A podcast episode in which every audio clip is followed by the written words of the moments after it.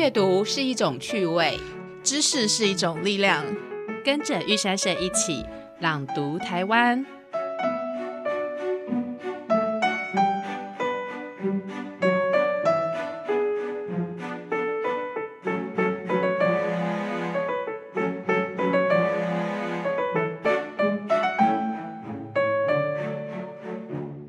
朗读台湾，一起登上阅读的玉山。欢迎各位收听朗读台湾的 Podcast 节目，我是今天的主持人千桦。今天我们很高兴邀请到的是玉山社的策划主编刘夏如女士。夏如好，你好，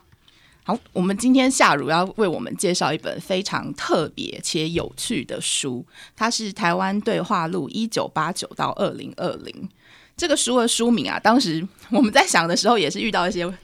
有趣的问题，因为其实它有一本旧版的台湾对话录，是一九八九年由自立晚报出版部所出版的。然后，呃，过了三十年之后，张龙志老师跟刘夏如女士呢，他们就重新再提起了这个对话录的计划，想说是不是过了三十年之后，我们再来呃谈一，再请原本的两位作者若林正藏老师跟吴蜜茶老师再来重新谈谈关于台湾研究、台湾史研究这些这个话题。在这里，我先介绍一下旧版的《台湾对话录》。呃，它的内容呢，是由当时还非常年轻的两位学者 若琳老师跟吴蜜茶老师，他们在对谈台湾史的研究的发展和未来。在这本书里面啊，他们感觉到那个时候，他们在一九八九年的时候，对于台湾史的研究充满了各种热情，以及希望能够有所发展的一种期待。那为什么到了三十年之后，到了二零二零？二零，期待但这本书，呃，对，到二零二零年，为什么还要再重新提起这个计划呢？咱们请夏如来跟我们讲一下这件事情啊。各位读者、听众，大家好。嗯，首先这本书，呃，三十年之后重新企划是呃，龙志老师跟我一起共同提出的策划案。那三十年这个历程，刚好是台湾解台湾在一九八七年解严，台湾史研究也是在那之后才蓬勃发展，然后接着就是学科化。那最近在两千年之后蓬勃的国际化的发展，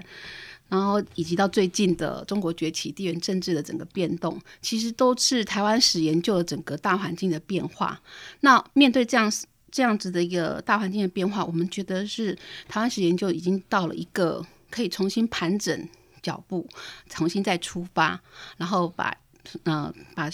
前一个世代的那个经验传承给下一代的一个很好的一个时间点。那这个三十年不只是台湾史研究，呃，其实在很多地方都会看到很多人的呃三十年的历程的回顾。那这个可能跟九零年代整个世界的冷战结束，这个大环境变化是有关的。那我觉得台湾史研究现在摆在这样的一个。呃，回顾的那个热潮里面，其实是蛮时间点是蛮刚好的。嗯嗯嗯嗯嗯，对。好，那我其实有点好奇的是，因为这本书啊，呃，它因为那个夏如刚刚有提到说，现在朱展这本书，它其实是要盘点一下台湾史研究或者是台湾研究它的发展到现在这个状况。我其实有点好奇，就是由洛林正藏老师跟吴蜜茶老师两位他们来进行对谈，是不是有什么重要的意义？嗯，应该是延续旧版对话录。嗯，那我是从我个人的阅读经验，好，以及我个人的求学历程，还有就啊，还有工作上的经验，然后重新再带到新版这边来谈的话，嗯，首先我在读这本书的时候，我那时候是大二，好，也是一九八九年这出版的那那个那一年，我刚好是大二，然后我修吴明超老师的课。然后他是用这本书当做呃补充教材。那那时候，呃，我在大一一九八八年进台大历史系的时候，大学部并没有台湾近代史的课，也就是说，日本时代的台湾史在大学部其实是没有办法教教学的。嗯，如果你要上修修日文或者是呃跟日本有关的台湾史的部分，其实要到研究所。哦，对，所以我那个时候接触日本时代的台湾史是在啊大学论坛社，好，也就是呃所谓的学运社团。那时候有一个二三八 那个社团的办公室，对我在里面是参加那个大论社的那个读书会。那时候导读的老师是张怡宪老师跟杨碧川老师。嗯，那那个时候呃，我才那时候才十八岁吧，就是刚高中刚毕业，然后投就是那时候我连二二八什么都还不是都没有听过的人，然后日本日本时代的台湾史更是一个一笔带过，就是黑暗时代，然后然后抗反抗抗日，对对对对反抗流血之类，所以当然杨碧川老师有讲反抗运动史，然后张一宪老师有讲台湾人的抗日运动史，可是他们带了很多的那个他现代殖民现代性的部分的讨论，那个部分对我来讲是很除了剥夺以外，还有一个一个建设的部分，那那个部分其实对台湾影响两面性都很大，所以那个时候我就觉得日本时代的东西很有趣，然后可是大学没有办法修，那大二的时候修了近代史的课。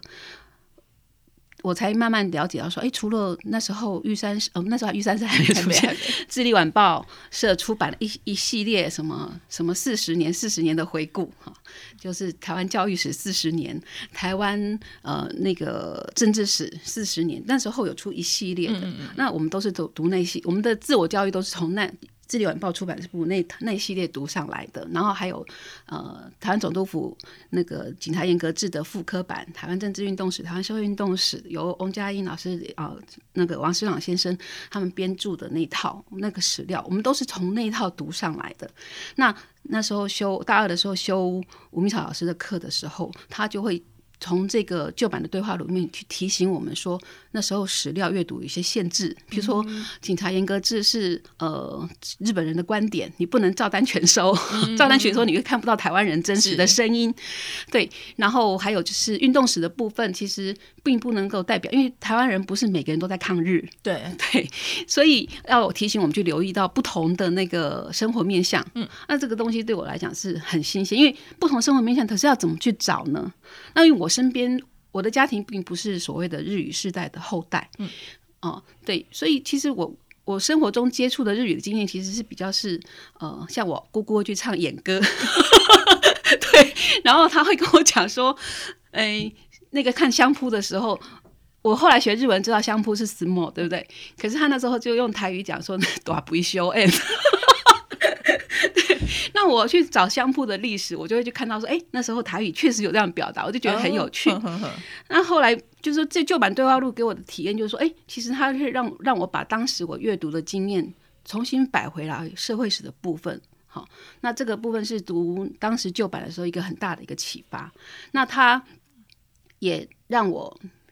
后来决决定留学日本一个很重要的一个阅读的那个转折点，就是说我想要去看看以前留学日本的那些台湾台湾留学生前辈他们留下的东西是什么？为什么当时台湾岛内都阅读不到，解严以后还要偷偷印回来？对，然后。我作为一个新，就说新的台湾研究的学徒，我要怎么去跟前辈对话，然后把那个经验能够放到我的研究经验来，哈。所以大概就是那本书给我的体验是这样，因为那时候大二，所以它其实 impact 是是相当的大。嗯，对好的。那关于这本书啊，我觉得不管是新版旧版，让我一直都觉得非常有趣的一点，就是它采用的形式是一个一问一答，嗯，可以可以说是一问一答，或者是一问两答，就是一个问题，若云老师回答，吴蜜草老师他也回答，这样子的对话的形式。那因为这样的形式在台湾的出版品里面其实是比较少见的，那你觉得这样使用这样的形式是有什么特别的优点吗？或者是有有什么样的需求？呃，这也是回到我当时阅读的体验，就说当时其实普及台湾史的普及品其实很多，像《智利晚报》出版那个出版部出的那一系列，其实都算是普及普普及知识嘛。对，可是这样子一问一答当中，其实它的那个资讯量会很大。然后，比如说他讲台湾战后日本的流那个台湾研究世世代论，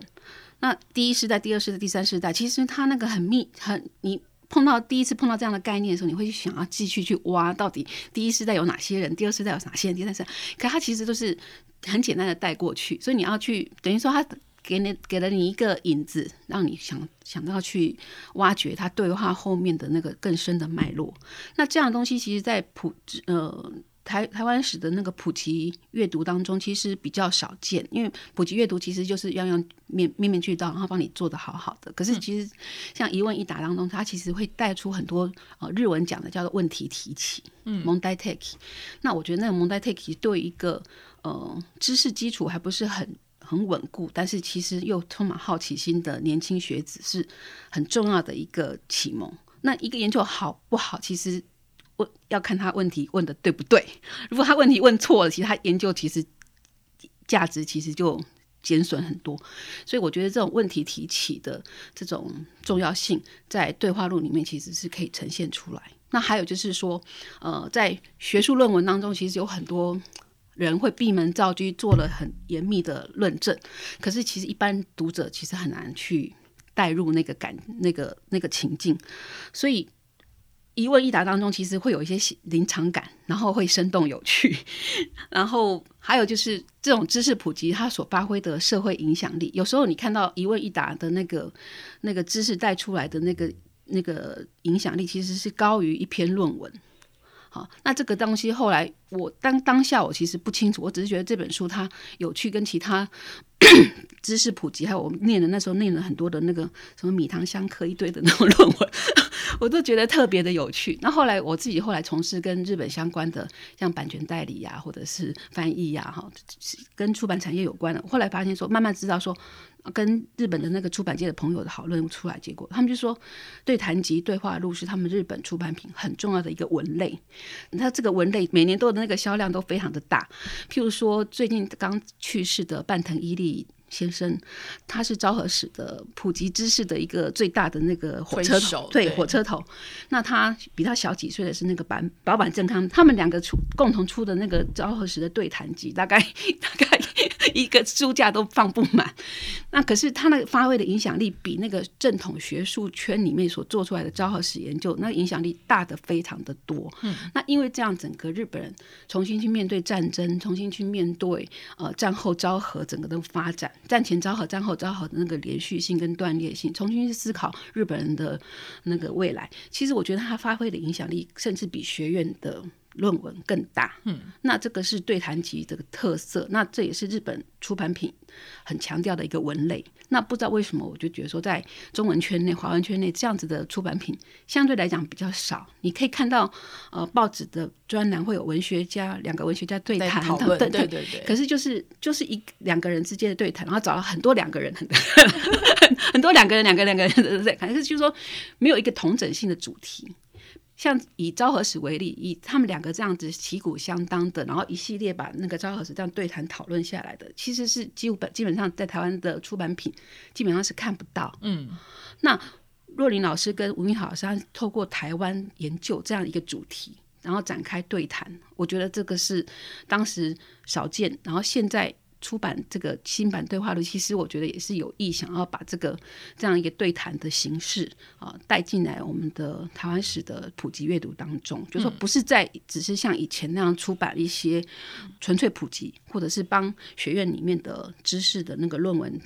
出书，不是这样子的一个两极化的方式，而是比较中间可以用对谈方式把一个很。很有深度的学术研究的发现，可是是用一个比较生动、有趣、活泼，可以带领读者进到那个情境的方式去讨论，嗯，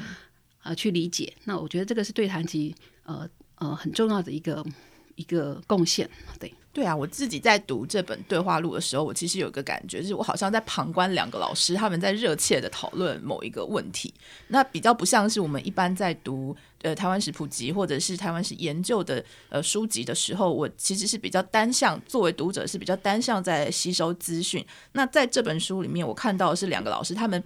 彼此互相在抛接球，他们在讨论。一嗯，他们觉得有疑惑的地方，这些东西，因为很多东西我现在看起来我不知道答案，或者是答案似乎还没有出现。可是，在他们的讨论之中，我会觉得他们好像拉到了一个线索，要把我们带去，就就说告诉我们这些后金说：“哎，你们来看看，这里好像有一个什么，你们应该要来研究一下，或者是了解一下。”这个对，就是像夏如刚刚提到说，就是问题提起。对，因为我觉得在这本书里面，这件事情真的是非常的重要。就接着这个话题，我就会想知道说，那在这本新书里面，就是新版的《台湾对话录》一九八九到二零二零，我们尤其总结特别强调了这个三十年阶段的期间呐，两位老师在里面有提出了他们什么样的观察或者是醒思吗？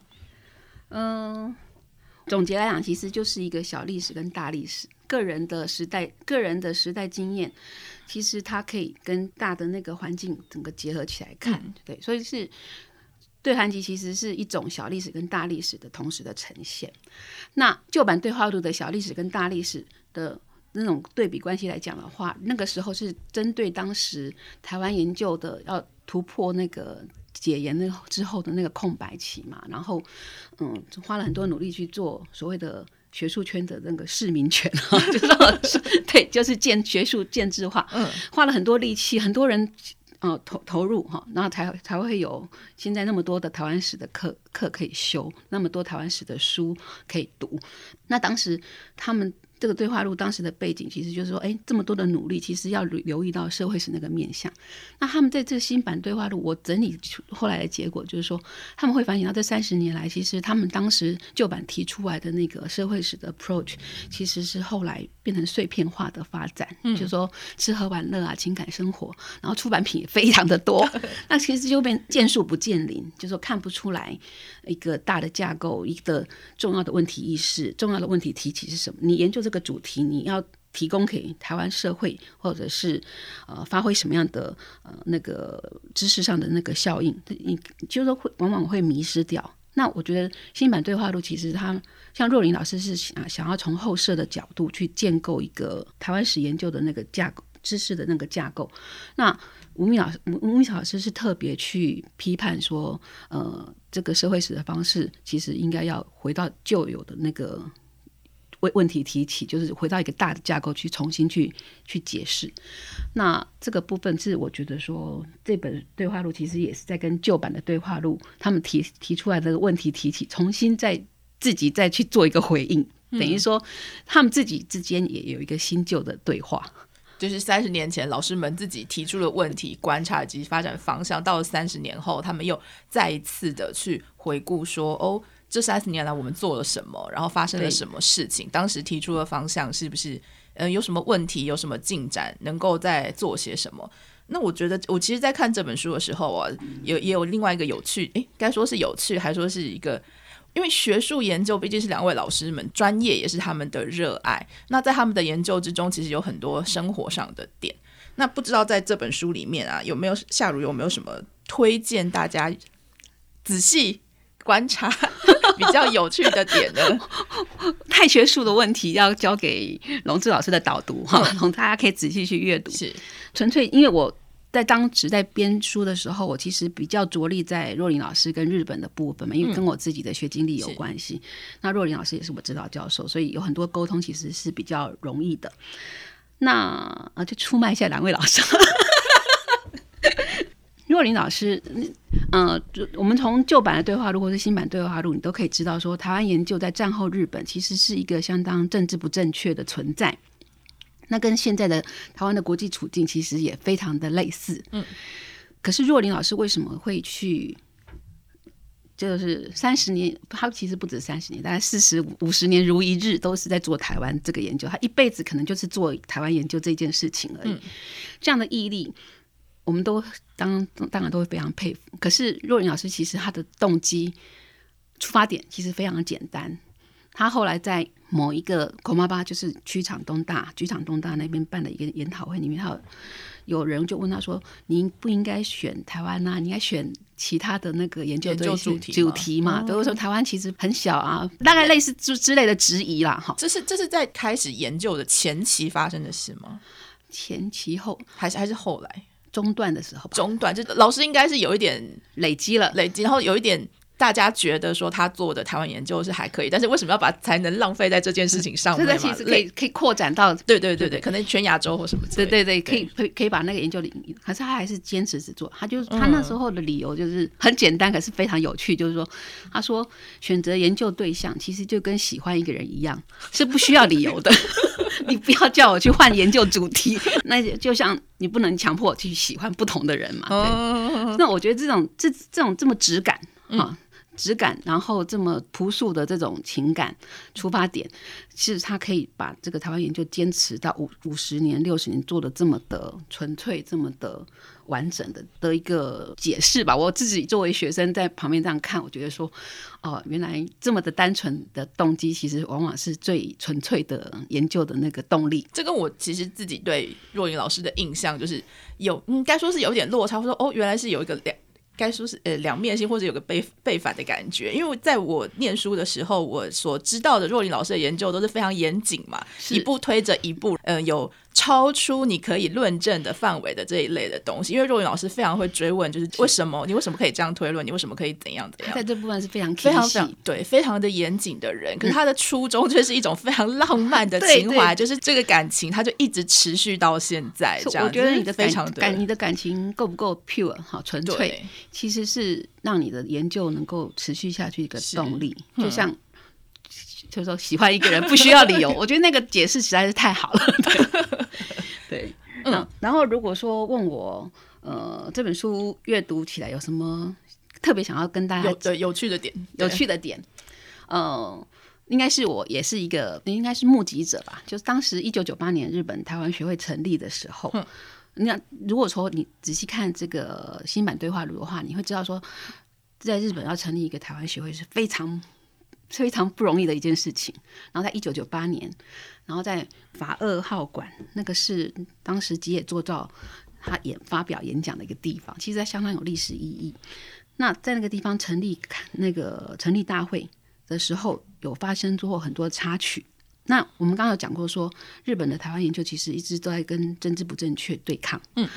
那很多很多部分是来自于。政治上面的因素，嗯，所以当时成立大会的时候，有中国的那个驻日大使馆的人派来过来过来，然后也有独派的人过来，然后就开始现场就情绪紧张，情绪紧张。是是是，然后还有人闹场嘛，那当时就是松田康博老师那时候还在防卫厅吧，好，那时候还没有进来东大，很很年轻，老师还很年轻的时候，呃，就是算若琳的学生辈了，对，就是他那时候。就是把那个人把他抱出去，所以我们新版对话录有有一段就是说，还好松田康博老师武功高强，可以压得住当时的那个政治上面的那个纷扰。如果连这一点都做不到，其实日本台湾学会要持续下去其实是很 困难的。就是说，你一定要维持一个他学术上研究的。独立性跟他的那个自主性，不要受政治干扰啊，不要受到金钱上面的诱惑哈，就是经费补助啊哈之类的，就是说你会发现说他其实一直在抗衡这个政治的干扰跟裁员上面的那个自主性，他们一直都很强调这一点，那一直都充满一个内在的紧张关系。那这个东西，这个紧张关系，在一九九八年那个成立大会上面，其实表现的很清楚，就说真的是有人会来闹场，而且。闹场还好，是当时因为是成立大会，所以它其实其实是一个公开的表。那你成成立完以后，这二十年来，其实有多少暗潮起伏，你其实不知道。就说他那个政治上政治上那个干预，或者是嗯。很多阻挠，你可能你可能并不像那个成立大会的时候可以武功高强爆出去，对，其实还有很多的因素。所以，所以，所以若琳老师说，他其实当了几年的那个理事长，他其实就很紧张嘛，然后就就就交棒了嘛，嗯嗯嗯对，所以他其实那个压力是很大。他说到到现在，其实一直都还充满那个紧张感 啊。所以看到年轻世代的日本人做台湾研究，好像理所当然，他会觉得。呃，时代的不差，感觉到时代的差异吗？时代的差异，然后有一种不知道怎么说，想说好像没有这么理所当然。要知道，知道前面的人的那个付出，还有你我们所处的状况，其实一直都是很紧张。只是说你现在看不到那个紧张下面的那个暗流，暗流。对对，所以我觉得这个部分，读者听众可以去体会一下啊，台湾是怎么样在这个政治不正确当中，台湾研究如何在日本。能够站稳一席之地，然后其实也可以对应到我们现在，就是说我们现在面临的国际处境，即使是非常政 治甚至不正确，但是我们这一代人有我们这一代人要做的挑战。所以，呃，这本书其实给我最大的启发就是一代人做一代事，上一代人做完他们该做的事情，我们这一代人面临新的时代挑战，其实也要有有一些 guts 去做我们应该做的事情。他刚提到了一个我觉得很重要的事情，就是读新版对话录的时候啊，他体会到一个。重要的结论就是一代人做一代事。那我在看这本书的时候啊，我其实嗯有一个非常有趣的想法是说，嗯，应该不是我自己有趣的想法，是读完这篇文章这这本书之后，我内心产生的感觉就是，就像这本书在书腰上面写到说，三十年后呢，两位老师他们再一次的对谈，而这次的对谈呢，其实开启了台湾研究面向过去、展望未来的窗口。在三十年前的对谈里面，他们希望看到的是这台湾研究的发展要往哪里去。可是，在新的这一本的时候，他们已经开始又回顾又展望。然后，其实，在每一个时代，我们都是在做同样的事情，接续传前人留下的东西，然后想要再开一个新的局面，这样子。我觉得对话录其实真的是一个非常有趣的形式，尤其是在作为一个问题还在发生中，研究还在继续中发生的这个。我觉得这跟对谈集、对话录，它的这个文类、它的特性有关系。它其实相当在第一时间用很现场、有临场感的方式留下那个时代的记录。就像我们今天去看一九八九年那一版的旧旧版的台湾对话录的时候，你可以很如同在现场一样去感受到当时的台湾研究的一个蓬勃、瓶颈以及它要突破的地方。好，那。当时留下了当时九零年代的时候台湾研究的一个很重要的记录。那这个三十年后这个留下来的见证，其实也是为我们这三十年做一个很好的盘整，也是留下二零二零年当时台湾史研究发展的一个阶段性的回顾。那我觉得这这种盘整还有留下时代记录，在出版来讲是非常重要的一个保留方式，保留方式，我觉得是非常重要的。那我一直觉得，我个人经验啦，在九零年代的时候，以外文学门为主，哈，有所谓的后现代、后殖民那种论证。可是我一直没有找到一个比较完整的对话，或者是论证集，哈，或者是就是很像类似这样对话录这样这种方式，一问一答，哈，或者是把论证的历程做一个很完整、系统性的出版，把两派的说法留下来的，基本上。可能我自己不够清楚外文学嘛，但是我没有看到这样的东西在普及。嗯，那在日本其实是一直都有这种传统，就说论真对话录也好，论真的真理也好，就是他不会去回避冲突。嗯，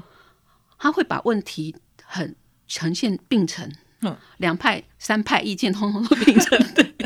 对，然后会留下记录。是，所以这是。出版工作者其实要留意到，说这种不要回避冲突，留下时代见证，其实是我们很重要的一个使命。嗯，好，这跟所谓的知识普及，其实又是另外一个面向的问题。嗯，但是都值得我们继续努力去思考的，好，以及出版努力的方向。是，好，非常谢谢，就是。呃，假如今天来跟我们介绍《台湾对话录》一九八九到二零二零这一本新书，那在这本新书里面，其实我们除了收录呃新的三十年后两位老师他们再一次对谈所留下来的对于各种问题的讨论，以及希望。台湾研究的未来该怎么发展的这样子的对话记录之外，其实我们也收录了呃，在一九八九年版旧版台湾对话录里面两位老师的对谈记录。因为这本书其实已经绝版很久了，所以我们希望就是把旧版的对话录收录进来之后，让整本书变成这个三十年的对谈历程一个完整的保留。我们看到了三十年前两位老师他们在想什么，想。在说什么？然后到了三十年后，他们回顾自己当年的提问、当年的想法，以及三十年来他们自己做了些什么。然后未来，我们接棒了这些老师们的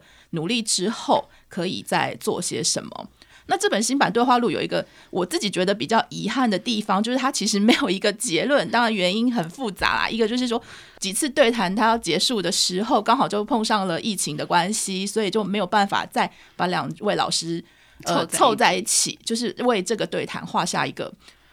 休止符、据点或什么都好，就是他没有办法有一个好好的结束。但是因为对谈它停留在一个我觉得对台湾史研究非常重要的地方，就是讲到。台湾、日本两地交流的结果，因为若云老师跟吴明朝老师的努力，就是台湾日本两地的研究人员，他们有了更频繁的交流跟互动。那就着这个话题暂终止于这里。然后就加上了 五位曾经参与过这个交流活动的老师们，他们的记录、他们的记忆，以及他们去回想说当年这些交流活动对他们产生了什么影响。对对对对对。那今年因为是二零二一年，那对如果以